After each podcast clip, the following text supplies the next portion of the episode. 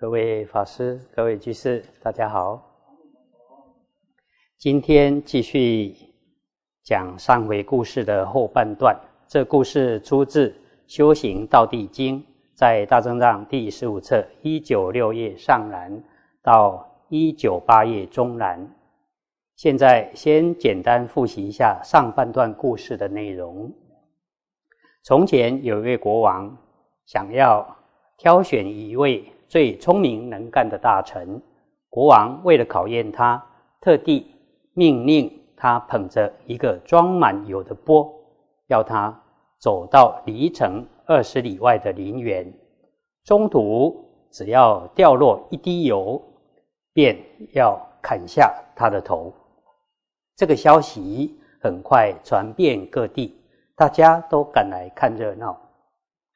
这位大臣候选人的父母、妻儿等也赶到现场，大声哀叫，痛哭流涕。而这个人却完全不理会亲属的哀嚎，仍然小心翼翼地捧着油钵继续往前走，安然度过第一关。过了不久，来了一位美女，端庄娴熟，天下无双，引起很大的骚动。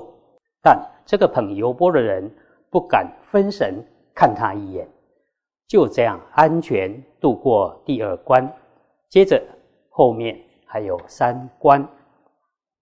在这时，有一头醉醺醺的大象从象臼脱逃而出，狂奔。冲入通往王宫的大马路上，众人彼此说道：“如今那醉象奔走而来，若不小心，就会被他冲撞踩踏，惨遭横死。这可能是鬼魅化作大象的形体，它不分男女，造成许多的危害。它身上长了许多脓疮，身体十分粗糙干涩。”身上的毒气沿着大腿往下流，舌头鲜红如血，腹部下垂触地，口唇松弛下垂，横冲直撞，肆意横行，无所顾忌。他身上沾满了人的血迹，独自行走，通行无阻，进退随心所欲，好像国王一般自在。远看大象就好像一座山，狂乱吼叫，像雷声一般，高举着长鼻，充满嗔恚愤怒。有一首寄颂形容这头大象的样子，大意如下：大象的力量非常强大，难以抵挡。它身上的血像泉涌一般，用脚大力踩地而扬起。滚滚尘土，张开大口，想要伤害众人。这头最像这样子威胁恫吓围观的人，让大家四处逃散，又扰乱兵众，令象群狂奔，想要让这些看见他的人、动物恐惧及伤亡。他的力量强大，可以把大树。连根拔起，践踏残害众生。虽然遭受棍棒鞭打之痛，也无所畏惧。有一段寄颂，形容大象的情形，大意如下：破坏扰乱的人众及象群，带给人们恐惧或致人于死；冲撞毁坏色宅，狂暴奔走。对要驾驭它的人毫无畏惧。这头大象的名号，远近都知道。以刚强为特性，共高傲慢，不受约束，就像高门望族，骄慢横行，不知收敛。那时，市集街道邻里之中，开店铺做买卖的人，一看到这种情形，都惊恐万分。赶快将货物盖上，收藏好，迅速将大门紧闭。有的害怕大象冲撞进来，所以纷纷逃离去避难；连寻象师也无法驾驭此大象，而大象更加的嗔恨，一路狂奔，踩踏杀伤沿途中的象、马、牛、羊、猪、小牛之类的动物，撞坏了车辆，车子四分五裂，杂乱的散落满地。有一首寄送形容当时的景象，大意如下。所有在店铺中做买卖的人都赶紧收藏物品，看见罪象伤害人民牲畜、撞坏车胜，大家都赶紧关门。残破不堪的景象，如盗贼破坏大营一般。有些人看见这恐怖的情景，非常震惊、害怕，吓得无法动弹。有的人则怨天尤人，长声叹息，泪流满面；也有人迷迷糊糊，不知道怎么回事。有的人尚未穿好衣服，就抱着衣衫赶快逃命；也有人迷路了，分不清东西南北；又有的人快速奔跑，如疾风吹散浮云，消失的无影无踪。其中又有人惊慌的趴倒在地，也有人被逼急了，张开弓，放上箭，想要射杀大象；有的人手握利刃，想要往前与他格斗；还有人惊慌失色，精神恍惚，胡言乱语；有人心怀嗔恨而眼睛赤红；有的人。庆幸自己已逃到安全的地方，也有人虽然手里拿着兵杖武器，却不能攻击到大象。有一段寄颂描述当时的情形，大意如下：于此混乱中，有人迷乱、部畏恐惧，也有人因而悲伤涕泣，有的人非常惊讶，很庆幸。没有遭到危难，有人手拿着兵器，却完全无计可施；有的人忧愁恍惚而扑倒在地，不知身在何处。会遭受这种种不安稳，都是由于看到这头罪象的缘故。那时有一个人通晓感化大象的咒术。心中自言自语：“我所学过调伏大象的方法，判断善恶的表情共有八百种。然而，就我的观察，这头大象没有一事与此相符。我应更进一步观察它是来自什么种类。上种有四类，另有中种、下种，不知道它究竟。”属于哪一类？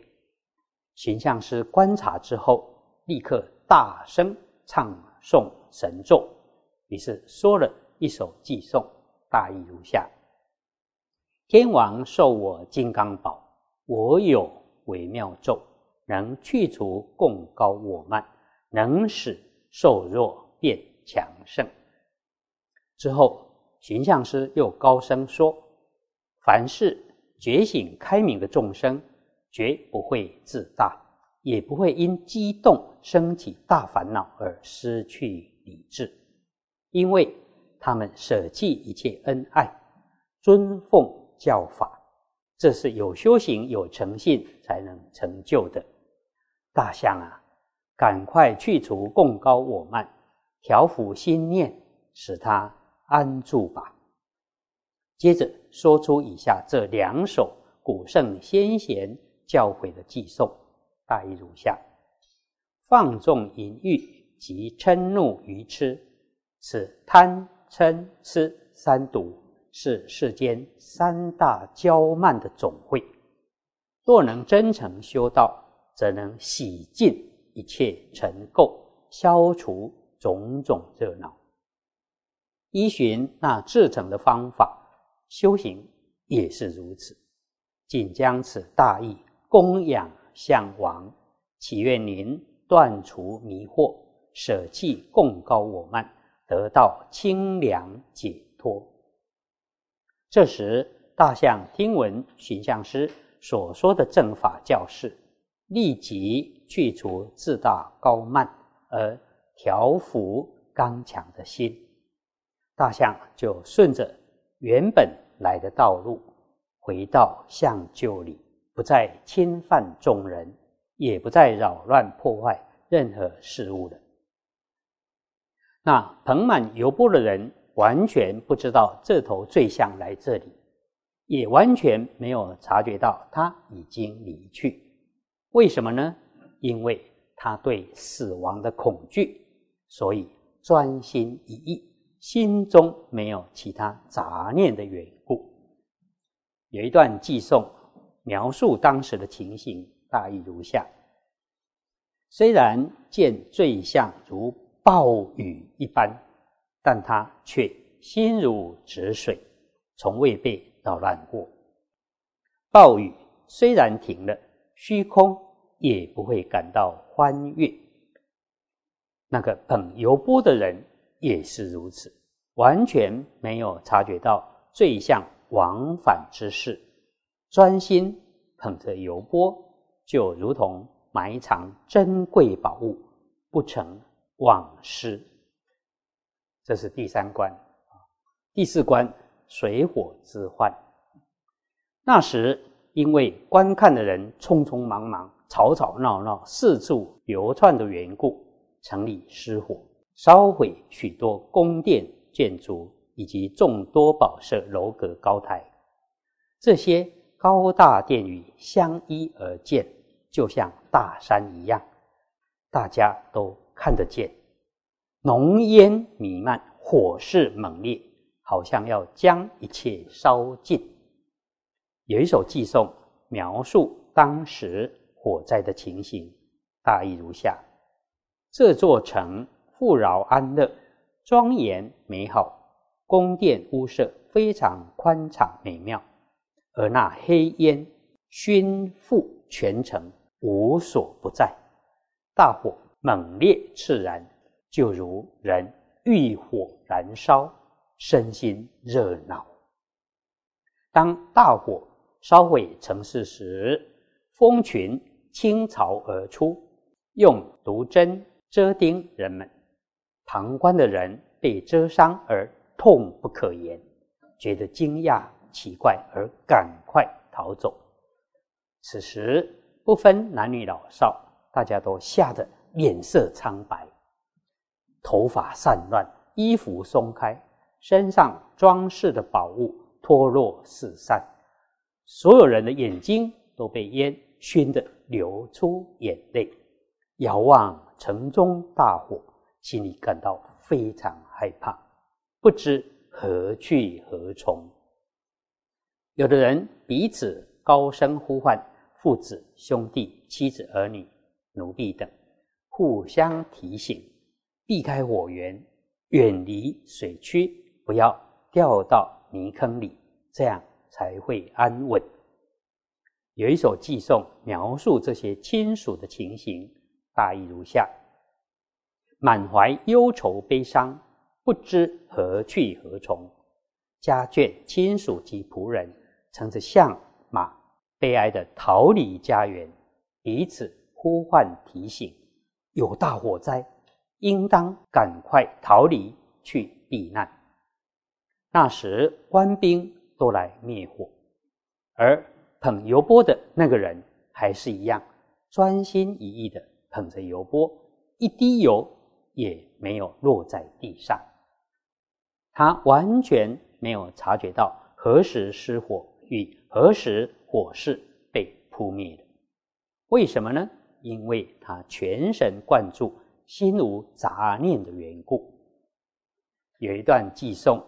描述当时的情景，大意如下：众人全都慌乱迷茫，就如同鸟遇到大火，想要高飞逃命一般。大火烧毁宫殿房舍时，浓烟冒出，好像乌云密布，头发散乱，内心惊恐害怕，只为逃避浓烟大火而四散奔走。但是那个人仍专心一意在油锅上，完全没有察觉大火何时升起与何时被扑灭，就这样安然度过第四关。还有第五关，霹雳暴雨。这时天上出现五色云，接着有闪电，并发出打雷的大声响。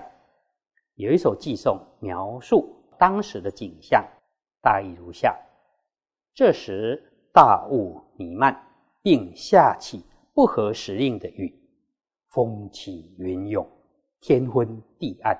整个虚空笼罩于暗无天日之中，就如暴乱狂奔的象群，五色云也像那样。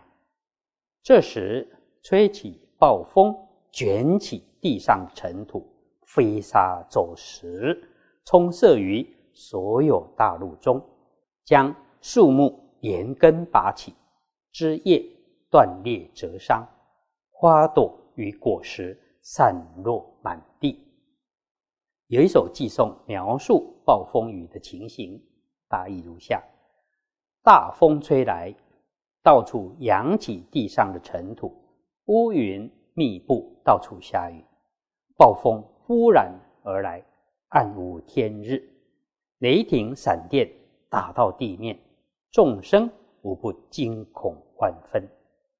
那时密布的浓云里。发出火光及闪电，轰然响起巨大的雷声，孔雀都发出哀鸣，天上降下倾盆大雨，冰雹也从天而降。虽然有这些天灾地变，但捧油钵的那个人完全充耳不闻。为什么呢？因为他专注于。油钵的缘故，有一段寄颂这样的赞扬他，大意如下：当醉象奔走时，就像大云密布，天降冰雹，到处失火，狂风拔起树根，毁坏房舍，但那个人全都视若无睹，不分别谁是善是恶，对于。天灾地变，风起云涌，全都浑然不觉，只是一心一意专注着满钵的油，不要让它滴落。这时，那个人捧着装满油的钵，终于走到林园，真的，一滴油都没有滴出来。许多官兵大臣都回到王宫，详细。为国王禀报所经历的各种灾难，而那个人都能专心捧着油钵，不为所动，连一滴油都没有落地，平安走到国王指定的陵园。国王听到这些话，赞叹说：“这个人非一般人所能及，真是人中豪杰，完全。”不顾念亲情玉女，也不畏惧大象、大雨、冰雹、火灾、雷电、霹雳等天灾地变。我听到雷声，都还会惊愕恐惧。虽然有人向我禀报，而我却无法立即理解当时的状况。有的人被雷声吓到心脏破裂而死亡。有的马怀孕，因受到惊吓而伤到胎儿；有的人一时失神，连所在的地方到底是东西南北都分不清楚。而他虽然遇到众多的考验与危难，心智却能坚定不移。像这样的人，没有办不成的事，心意如此坚强。没有任何事情可以难得了他，即使地狱的阎罗王对他施予严酷的拷问刑讯，他也能安忍，甚至连最坚硬的金刚石也能吞噬。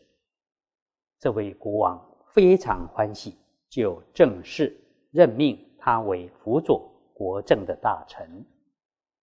有一段记诵描述国王立他为大臣的情景，大意如下：看见双亲眷属。悲嚎涕泣，即最像暴动扰乱。虽然遭逢众多恐怖灾难，他的心都坚定不移。国王看到这个人的心智坚定不退转，非常喜欢又敬重他，于是任命他为大臣。那时，这位正直之士的心意非常坚强笃定。虽然遭逢任何善恶好坏及各种恐惧危难，都能专心一意，不为所动，终于脱离死罪，从此位居高官，荣华富贵，而且长命百岁。修行佛道的人，应该像这样调伏自己的心念，虽然有各种灾患及。贪嗔痴来扰乱眼、耳、鼻、舌、身、意等六根，但都能护念心意，不随外境所转。所以收摄心意为第一要务，专注观察自己及他人的身受心法。修学四念处也是如此。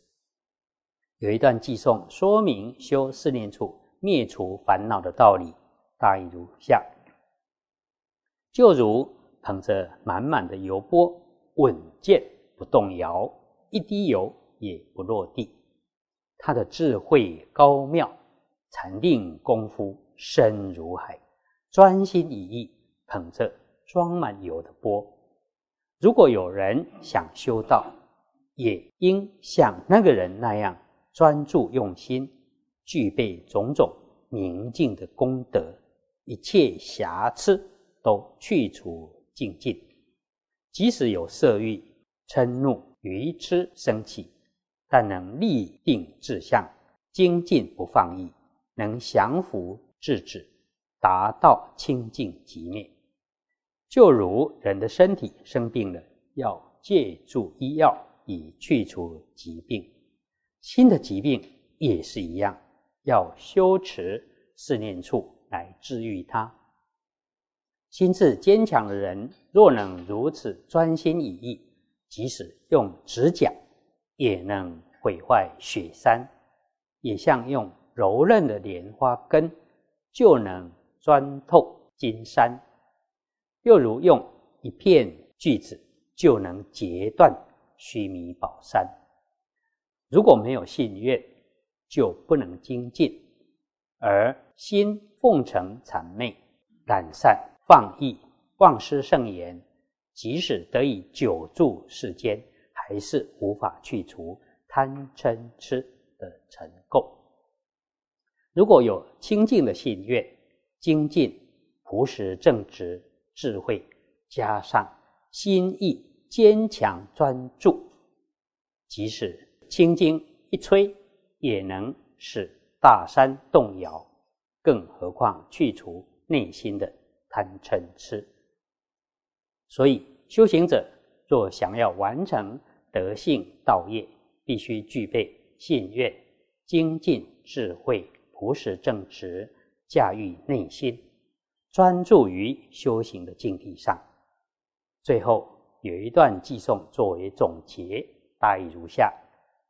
朴实正直，信愿精进智慧，不奉承谄媚，并且调伏其心，具备这五种德性，就能去除种种过失，远离心中无数的尘垢。